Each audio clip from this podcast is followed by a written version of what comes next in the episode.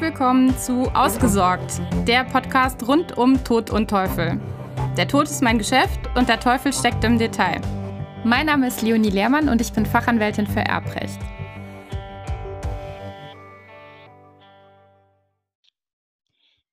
So, in der heutigen Folge habe ich Thorsten Gerber zu Gast. Thorsten Gerber ist Edelstahlhändler.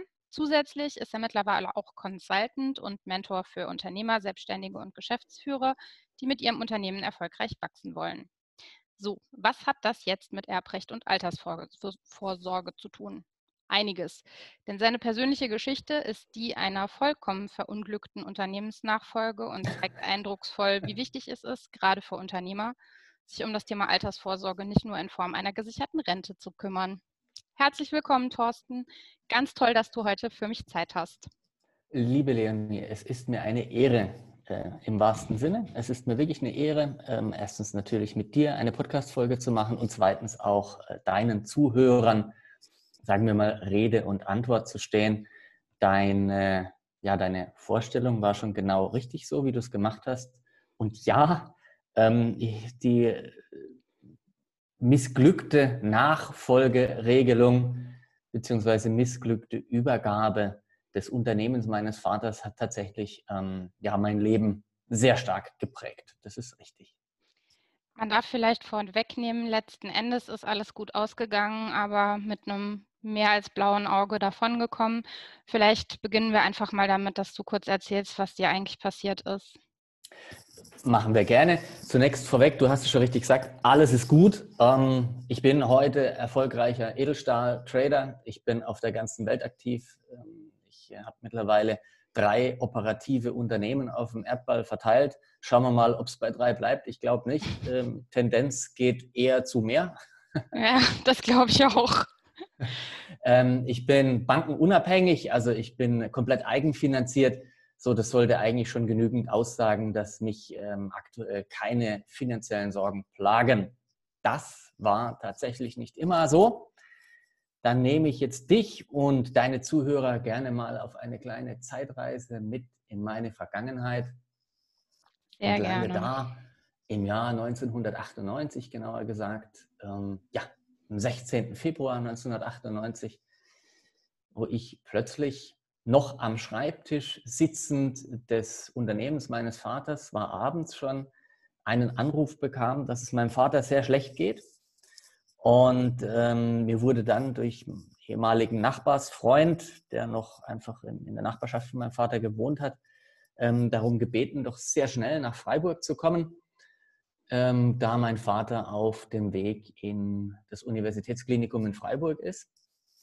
Ich war damals in Villingen-Schwenningen, also im Schwarzwald, ja, rund, sagen wir mal, knappe 100 Kilometer entfernt, leider keine Autobahn, sondern ja, eine Berg- und Talfahrt, Bundesstraße. So, in Freiburg angekommen, ähm, habe ich dann auch sehr schnell das Gespräch mit einem Arzt äh, führen können und habe, das weiß ich noch wie heute, sehr nüchtern gefragt, ob denn das, was da mein Vater hat, überhaupt schon mal einer überlebt hat. Und die Antwort war dann genauso nüchtern oder ernüchternd, nämlich hm. nein. Mhm. Also war klar, ab diesem Moment, alle Hoffnung kannst du abhaken. Und äh, im Endeffekt, ja, jetzt, so hart wie das klingt, warten, bis der liebe Gott ein Einsehen hat, das Schicksal ein Einsehen hat, woran auch immer man glauben mag. Und so war es dann auch. Drei Tage später ist mein Vater dann friedlich eingeschlafen. Er hatte das Bewusstsein nie wieder erlangt. Wir konnten nicht mehr miteinander sprechen. Ich habe mit ihm gesprochen, das war aber eher ein Monolog. Hm. Ähm, so, das Unternehmen, habe ich vorhin schon angedeutet, gab es von meinem Vater. Da war auch in der Tat auf lange Sicht geplant, dass ich diese Firma übernehmen soll. Mhm. Zu dem Zeitpunkt, äh, den ich jetzt angesprochen habe, war ich 21, mein Vater 59. Also es war nicht damit zu rechnen, dass das alles so schnell gehen muss. Mhm. Und ähm, ja, was war geregelt? Klar, es gab ein handschriftliches Testament, worin ich Alleinerbe war. Es gab eine äh, Ehefrau, die nicht meine Mutter war, ähm, mit der mein Vater zu dem Zeitpunkt verheiratet war. Da gab es einen Ehevertrag, ähm, wonach sie auch ganz klar auf jegliches Erbe verzichtet hatte. Mhm. Ähm, gut, hat mich aber auch nicht weitergebracht, denn das, was dann da eigentlich dahinter gesteckt ist, das habe ich erst viel zu spät erkannt. Was war dahinter gesteckt? Es war eine Kapitalgesellschaft GmbH, wie es ja heute im Mittelstand sehr, sehr üblich ist und auch oftmals richtig ist, meines Erachtens nach.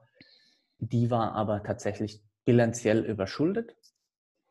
Ähm, darüber hinaus gab es einen, einen Maschinenpark, der eigentlich ein, ein, ein einziger Investitionsstau war mhm. und äh, noch Bankkredite, wo, sagen wir mal, im Unternehmen keine echten Gegenwerte vorhanden waren. Die Bankkredite waren natürlich über Privatvermögen meines Vaters abgesichert, Wohnhaus, Bargeld, mhm. ähm, Geldanlagen etc.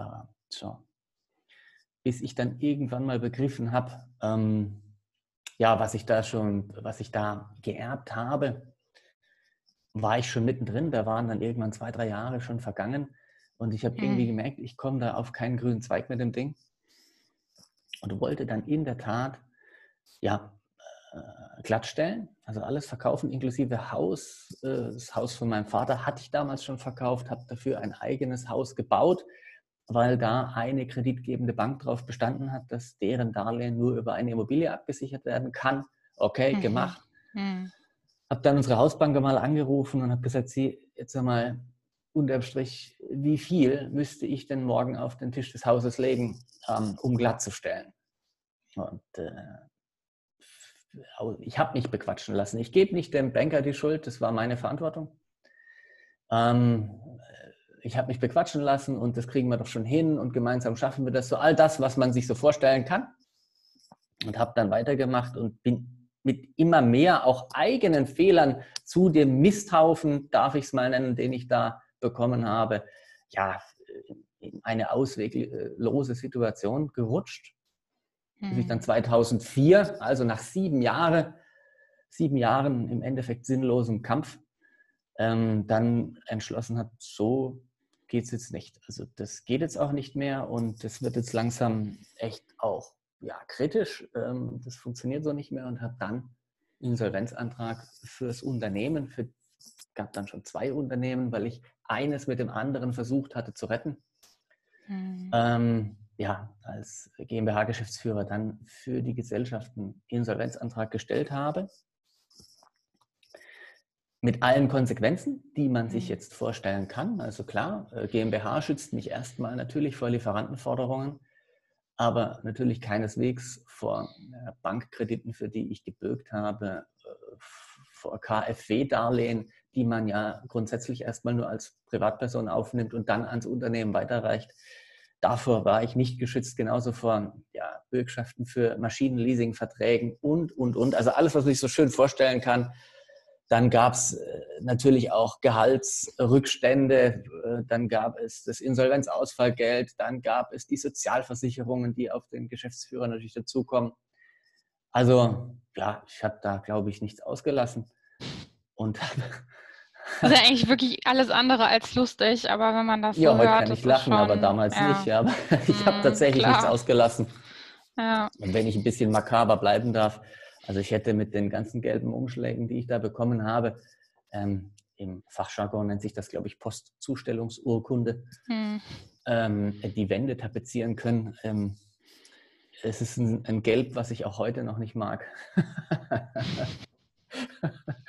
Klar, ähm, verständlicherweise. Ja, also irgendwie, sobald ich irgendwie was Gelbes in die Finger bekomme, geht mein, geht mein äh, Blutdruck echt nach oben. Ist tatsächlich mal passiert, es war aber zum Glück nur ein Strafzettel wegen zu schnell fahren äh, danach. Mhm. so, damals waren es aber echt andere Inhalte. Und ähm, ja, dann ist tatsächlich noch etwas geschehen. Zu den ganzen gelben Briefen im Briefkasten kam dann noch eine Ladung, eine Vorladung der Kriminalpolizei, Abteilung Wirtschaftsdelikte. Ähm, mhm. Mir wurde also seitens der Staatsanwaltschaft dann vorgeworfen, betrügerischer Bankrott Insolvenzverschleppung und noch ein drittes Delikt. Ähm, schon so lange her, das dritte habe ich mittlerweile echt vergessen. Ist nicht Aber weiter tragisch, glaube ich. Man Nein, bekommt eine Vorstellung davon, worum ja, es ging. Hm? Genau. So, ähm, dir als Juristin ist, glaube ich, klar, was das hätte bedeuten können. Also es hätte natürlich im Worst Case bedeuten können, JVA. mhm. äh, Berufsverbot und alles Mögliche. Und mhm. da bin ich tatsächlich am Tiefpunkt meines Lebens angekommen. Ähm, da gab es einen Abend, eine Nacht, da wollte ich äh, mein Leben beenden. Mhm. Ähm, und habe dann aber aus Angst vor dem möglichen Schmerz, was für ein Humbug wurde mir hinterher gesagt, gut, zum Glück hinterher, äh, das unterlassen und äh, erstmal rumgeschrien. Ich war allein in der dann damaligen Wohnung, das war in einem anderen Bundesland dann, und äh, rumgeschrien, rumgeheult, mehrere Stunden. Und habe dann aber gesagt, so, das war's an der Stelle noch überhaupt nicht. Ähm, euch zeige ich's und mir selber zeige ich's. Äh, ich komme da wieder raus. So, nicht einfach so, sondern ich komme da ohne Privatinsolvenz raus. Ich werde wieder vermögend. Ich komme da ohne Vorstrafen raus. Und ich werde wieder erfolgreicher Unternehmer.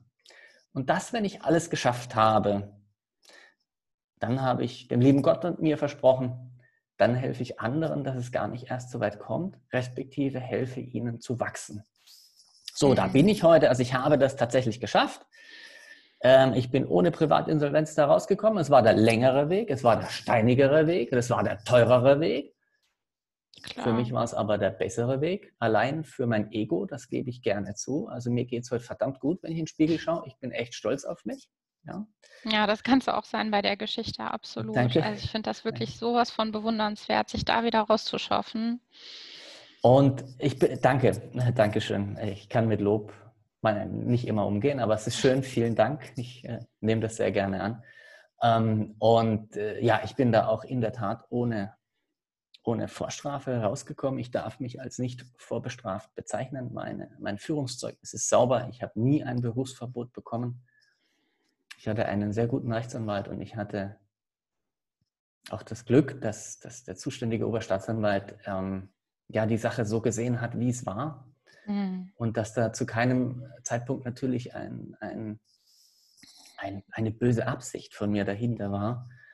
Also ich habe auch das geschafft und heute, habe ich ja vorhin schon gesagt, meine Unternehmen arbeiten bankenunabhängig im Sinne von komplett eigenfinanziert. Natürlich brauchen wir Bankkonten, um die Gelder zu überweisen, das ist klar. Mhm. Ähm, aber wir haben keinen Pfennig Schulden. Die einzige langfristige Verbindlichkeit, die wir haben, ist mein Firmenfahrzeug in Form eines Leasingvertrags. Ja, das war's aber auch. Ja. So, ja, genau, das war die Zeitreise in ein paar Minuten. Äh, die, die, die wichtigsten Punkte oder sagen wir mal die einschneidendsten Punkte meines unternehmerischen Lebens kurz geschildert. Natürlich gab es da auch private Verluste dabei. Und ich meine das gar nicht so geringschätzig, wie ich es gerade ausgedrückt habe. Also leider immer noch heute. Eine Auswirkung, die ich aber äh, definitiv mir vorgenommen habe, in 2020 zu verändern. Ich habe zu meinem ältesten Sohn nach wie vor keinen Kontakt. Äh, das ist damals leider in meiner schwächsten Phase, habe ich da einer Adoption zugestimmt. Äh, die, die sich die Mutter des, meines Sohnes äh, gewünscht hat. Und ja, okay, man macht Fehler, die man leider nicht zurückdrehen kann, aber man kann die Situation hinterher versuchen zu verändern. Also das ist noch eine der Baustellen. Und nochmal, ich meine das nicht geringschätzig, das bedeutet mir sehr viel, mhm. die ich noch ähm, ja, äh, schließen möchte. Und das werde ich auch tun. Sehr gut. Das finde ich super. 2020 kann kommen. Absolut. Also ich habe auch ähm, Du hast es vielleicht ein bisschen ja eh schon mitgekriegt gehabt. Ähm, ich habe auch tatsächlich das vielleicht auch nochmal als Hinweis für deine Hörer äh, gerade die letzten Monate verwendet, sehr, sehr viel aufzuräumen in meinem Leben, in meinem Unternehmen, mhm. in meinen Unternehmen. Ich habe gerade erst diese Woche nochmal eine größere Aufräumaktion hier intern, äh, was Personal angeht, gemacht. Also ja, 2020 kann kommen. Ich bin aufgeräumt. Und meine Firmen sind es auch. Sehr gut. Aber kommen wir doch nochmal zurück zu der Situation damals. Ich meine, dass da irgendwie Schulden vorhanden waren, die dein Vater gemacht hatte und die dann auf einmal auf dich übergegangen sind, das hätte man sich ja so ohne weiteres Knallauffallen nicht ändern können. Aber vielleicht hätte man ja im Vorfeld von Seiten deines Vaters das ein oder andere anders machen können. Mhm. Gibt es da irgendwas, wo du sagen würdest, ähm, dein Vater hätte dich besser vorbereiten sollen? Ja, also ja, das ist so. Er hätte mich tatsächlich äh, viel mehr, ja, ich möchte es sogar schon ein bisschen leicht negativ behaftet ausdrücken, davor warnen sollen, was kommen kann, wenn es kommt, mhm. um mir tatsächlich auch die faire Chance zu geben, mich dann nochmal zu entscheiden, will ich das? Mhm.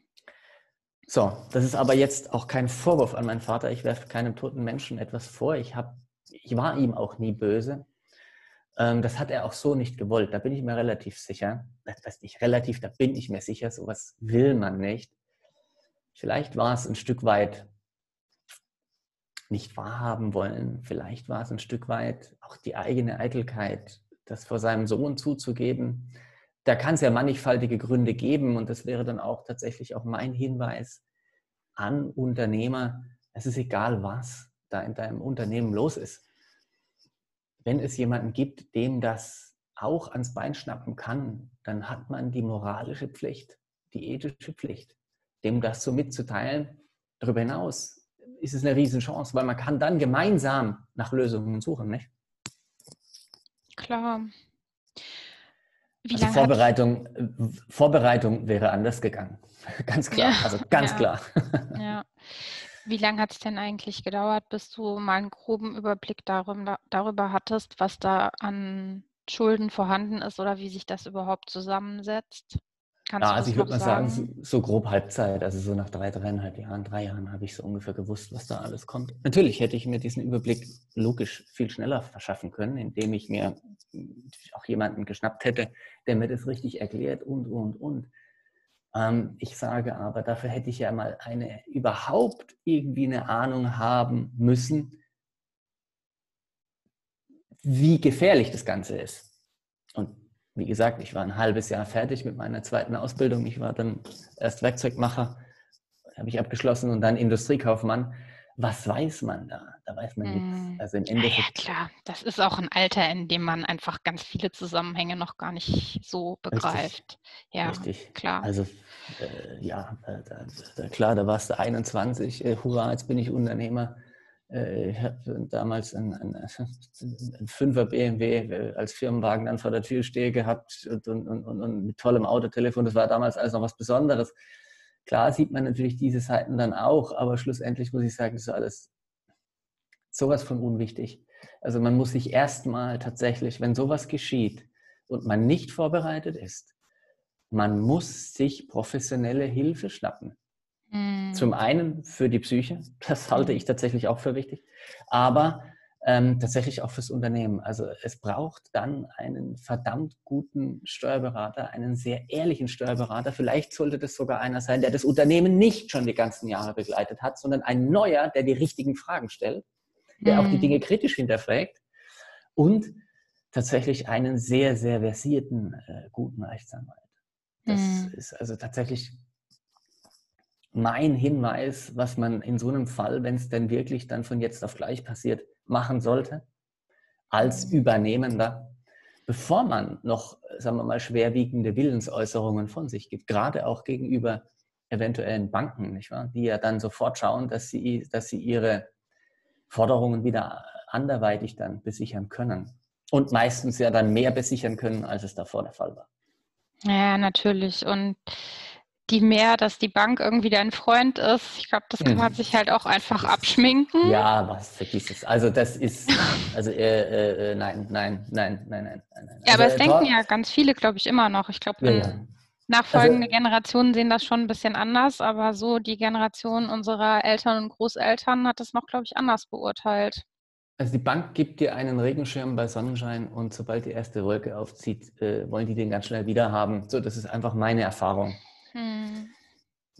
Klar, wenn jetzt ein Banker zuhört, äh, der sich dann echauffiert, dann darf er sich gerne bei mir melden. Ähm, ich unterhalte mich gerne mit ihm und lasse mich auch gerne von dem Gegenteil überzeugen. Hm. Aber meine Erfahrung war nun mal so, und ich glaube, ich bin da nicht alleine. Noch etwas, was ich äh, sagen mag, wenn es keinen Steuerberater gibt, dem du gleich vertraust, oder du noch nicht, sagen wir mal, einen, gerade vielleicht auch für Wirtschaftsrecht, spezialisierten Anwalt hast, es gibt dann dafür auch Leute, die so einen Mist halt schon haben durchmachen müssen, die stellen dann gegebenenfalls auch die richtigen Fragen. Also ich stelle heute unangenehme Fragen in solchen Situationen.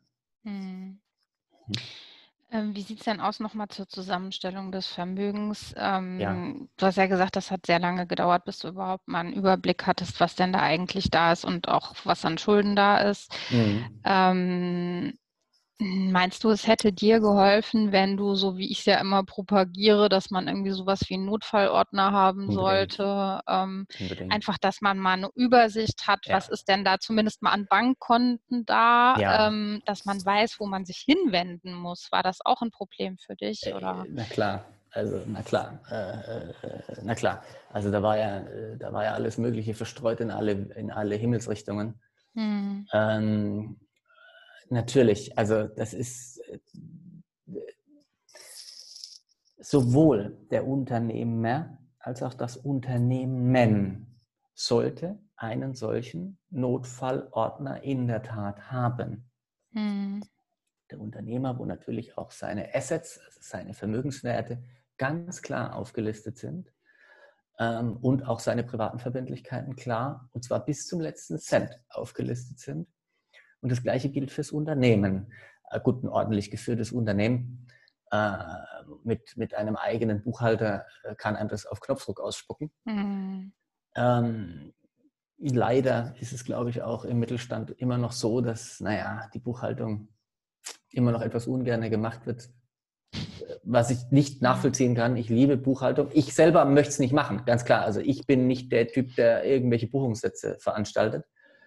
Ähm, aber ich, ich lege größten Wert darauf, auf eine aktuelle Buchhaltung, wo alles mhm. wirklich auf Knopfdruck ersichtlich ist. So, und was sollte noch so in solchen Ordnern drin sein?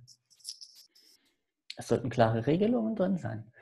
Es sollte ganz klar, von mir aus auch als Aufsatz beschrieben sein, was hat wer zu tun? Welchen Rat gibst du weiter? Mhm. Worauf musst du aufpassen? Gegebenenfalls hast du mit plötzlich Geschäftspartner in dem Unternehmen sitzen. Vielleicht auch hat der Übergebende oder Erblasser auch schon die ein oder andere Fehde mit dem anderen äh, Gesellschafter gehabt. Das gibt es ja nicht selten. Vielleicht mhm. stehen auch dazu Hinweise einfach dann drin, wo man sagt, bitte passt da und da besonders auf. Ja. Sowas gehört da rein, weil man muss sich eines, keiner redet da gerne drüber. Keiner. Mhm. Aber wenn diese Sekunde gekommen ist, es findet null Informationsfluss mehr statt. Es, du kannst nicht mehr reden, es ist vorbei. Mhm. So, und deswegen gehört alles ganz klar zum einen im Vorfeld besprochen und es gehören zwei Notfallordner her, einen privaten und einen unternehmerischen. Mhm. Also das, das muss sein, das muss sein. Und im Unternehmen geht das ja noch viel weiter. Da geht es ja noch viel weiter. Da gehört festgelegt, wer hat eigentlich welche Vollmacht, wer hat welche Befugnisse, Auf wer macht was. Ja. Ähm, ähm, da, es gehört schon viel früher, bevor überhaupt was passiert. Es muss mindestens eine zweite Person in einem Unternehmen eine Bankvollmacht haben. Stell dir mal mhm. vor, du übernimmst es, der, der stirbt kurz, vor, kurz bevor die Gehälter bezahlt werden müssen. Wenn du einen Banker hast, der die Situation nützt ja, der mhm. sagt, du erkennst jetzt erstmal das Erbe an und dann zahlen wir vielleicht die Gehälter. Genau, vielleicht. In mehreren Wochen, wenn nicht gar Monaten, wenn irgendwann ein Erbschein da ist, sofern man denn einen braucht. Genau. Also ja. du, du, musst dafür sorgen, dass, dass, auch, dass auch gegebenenfalls, dass es auch zwei Konten gibt, wo du auch mhm. einfach noch schon mal die Gehälter bezahlen kannst. Ob das juristisch dann immer einwandfrei ist, dass du darüber verfügst, ja, dann soll einer kommen und mich verklagen, sage ich da immer. Aber wichtig ist doch, dass meine Leute erstmal bezahlt sind. Ja, auf jeden Für Fall. Für mich, dass der meine, Betrieb das ja weitergeht. Klar, das ist ja normalerweise auch dann vom Erblasserwillen gedeckt, dass da weiterhin genau. die Verbindlichkeiten, die halt einfach da sind, dass die bedient werden. Insofern ja. muss man da auch keine Angst haben, als Bevollmächtigter das dann zu tun. Okay, da ähm, bist das du der vielleicht Profi, noch ergänzend an meiner, ja. aus meiner Wahrnehmung. Gut. Ähm, und soll ich einen Ordner, sorry, ja. Der muss ja nicht nur für den absoluten Worst Case da sein. Aber hm, klassisches Beispiel, ich habe es schon lange nicht mehr gemacht, aber ich war früher leidenschaftlicher Alpinskifahrer. Hm. Ja, was ist denn, wenn du dir auf so einer scheiß, Entschuldigung, auf so einer ungünstigen Eisplatte irgendwie ausrutscht und dir das Bein brichst? Hm. Und dann musst du operiert werden im Ski, im Urlaubsort. Da kannst du auch erst mal ein paar Tage in deinem Laden nichts machen. Ja, allein mhm. für sowas muss doch schon vorgesorgt sein. Ja, du sprichst mir aus der Seele, Thorsten. Da muss ich eigentlich gar nicht mehr weiter viel sagen. Aber ja, genau so sehe ich es auch. Absolut. Mhm. Die Frage, welche Konsequenzen du für dich jetzt aus dem Ganzen gezogen hast, was dir damals passiert ist, kann ich mir im Grunde genommen schon sparen. Du hast sehr viel dazu schon bereits gesagt. Hast du noch mhm. irgendwas zu ergänzen, was du jetzt nicht, noch nicht erwähnt hast? Also, du weißt ja, ich arbeite mit meiner Frau zusammen. Mhm. Es ist also in der Tat so, dass äh, du weißt, ich reise sehr viel. Also ich, ich fliege ja. sehr, sehr, sehr viel Langstrecke. Und äh, ich selber habe keine Angst vor dem Fliegen, aber natürlich äh, ist, ist, jede Reise ein potenzielles Risiko. Aber ich habe bei mir alles so gestaltet, dass ich theoretisch jetzt tot umkippen kann. Der Firma passiert nichts. Die läuft weiter. Lass es Nahtlos. trotzdem. Bitte? Lass es bitte trotzdem. Bleib ja, ja, also ich, äh, das wäre mir ein Anliegen. Ja, ich, ich werde das unterlassen. Ähm, dazu macht mir mein Leben auch viel zu viel Spaß. Und das wäre jetzt echt schade, nach dem ganzen Käse, den ich hinter mich gebracht habe, möchte ich jetzt echt noch ein bisschen richtig Party machen. Ne? Also ah, ja, Party klar. im Sinne von noch vieles erreichen. Ja. Und auch das eine oder andere Fest feiern. Na klar. Ähm, also, aber das ist im Endeffekt die, die, die Konsequenz aus alledem. Ähm, theoretisch kann ich so jetzt ausfallen, es geht weiter. Mhm. Es ist alles klar und geregelt. Es passiert nichts. Ja, das ist echt super und das ist auch mit Sicherheit ein sehr beruhigendes Gefühl, wenn man weiß, dass das so ist und dass es, ja, dass man da kein Problem hinterlassen würde. Ja, also ja, das wäre für mich auch schlimm. Also das wäre für mich ein, ein quälender Gedanke, wenn ich wüsste, keine Ahnung, es sind tatsächlich die letzten Minuten und ich kann nichts mehr tun, aber da ist noch zwei, drei Baustellen. Also ich yes es nein. Nee, also das geschieht mir nicht ich kann dann, wenn, äh, mit schönen Gedanken die letzten Minuten vielleicht hoffentlich verbringen. Mhm. Gibt es noch irgendwas, was du unseren Zuhörern mitgeben möchtest als Schlusswort? Naja, Schlusswort. Ich hätte schon auch noch ein Thema, was gegebenenfalls ähm, einem eventuellen Problem ja. in einer Unternehmensnachfolge, in einer ungeregelten Unternehmensnachfolge vorgreifen würde. Ich meine, wir alle, werden, wir alle werden jeden Tag einen Tag älter und das ist auch mhm. gut so, mhm. äh, dass wir jeden Tag noch erleben und weitermachen können. Ähm, so, es ist so, laut einer Studie der KfW rollt derzeit also eine echte Nachfolgewelle über den deutschen Mittelstand. Es wird aktuell und in den kommenden Jahren von einer halben Million Unternehmensübergaben gesprochen. Mhm.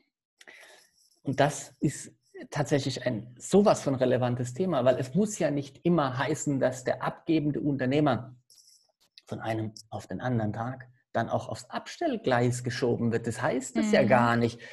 Aber ich erlebe es doch immer wieder, dass der abgebende Unternehmer allein vor diesem Gedanken Angst hat. Aber ich drehe es um und sage, überleg mal, was in einer frühzeitig in vernünftige Bahnen geleitete Übergabe oder Nachfolgeregelung ähm, gebrachte Situation, was da für Potenziale dahinter stecken. Nur ganz alleine, plötzlich mhm. sind es zwei Unternehmer, die mehrere Jahre gemeinsam ein Unternehmen weiterbringen können. Was das für eine Schlagkraft ist, eine solche Doppelspitze.